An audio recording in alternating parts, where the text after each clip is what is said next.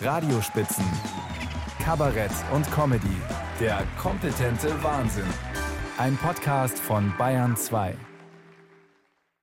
Wenn die Landfrauen ein neues Schulfach fordern, dann muss es sich um was Handfestes handeln.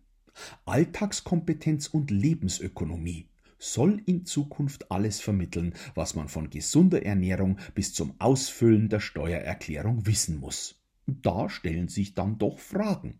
Wie viele Stunden pro Woche sind dafür angedacht? Bei der Stofffülle dürfte für andere Fächer kaum Zeit bleiben. Und was muss man da alles wissen? In Mathe ist der Fall seit 2500 Jahren klar. a plus b ist c. Aber bei gesunden Lebensmitteln, da ändern sich die Meinungen schnell. Wir haben noch gelernt, Milch ist ganz was Gesundes und Fleisch absolut unverzichtbar. Ein Fruchtzwerg war angeblich so wertvoll wie ein kleines Steak. Das sagen's heute mal auf dem Schulcampus. Oder das Ausfüllen von Steuererklärungen.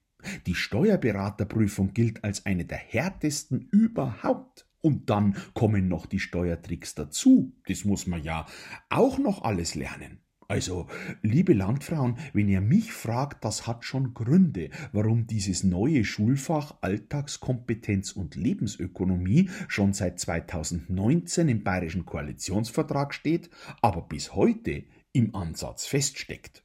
Zumal das Problem ja noch weiter reicht. In einer Zeit, in der Jugendliche gegen Autos laufen, weil sie beim Überqueren der Straße gar nicht erst vom Smartphone aufschauen, wo setzt man da bei der Alltagskompetenz an? Andererseits werden in Schulen natürlich auch überflüssige Dinge unterrichtet. Alte Literatur. Wer liest heute noch Bücher von alten weißen Männern wie Annette von Droste-Hülshoff?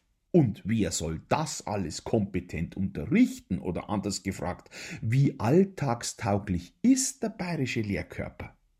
Es soll ja inzwischen Lehrer geben, die sind froh, wenn ihnen die Schüler den Stoff aus Wikipedia vorlesen und anschließend im YouTube-Tutorial vertiefen. Weil sie ja wissen, was Alltagskompetenz und Lebensökonomie angeht, kann man den Erwachsenen sowieso nicht vertrauen. Und natürlich haben wir Erwachsenen auch Fehler gemacht. Was haben wir unseren Kindern jahrzehntelang eingebläut? Wenn du schön den Teller leer isst, dann scheint morgen die Sonne. Und was haben wir heute? Fette Kinder und Erderwärmung. Ein klarer Sechser für eine solche Erziehung. Das ist ja sowieso nochmal die Frage, wie benotet man Alltagskompetenz und Lebensökonomie? Um beim Beispiel von oben zu bleiben, wenn einer über die Straße geht, während er ins Handy schaut und es passiert nix, ist das ein Einser, weil das Ergebnis passt? In Mathe wär's ein Sechser, weil der Weg falsch war. Schule neu denken. Eben alles eine Frage der Perspektive.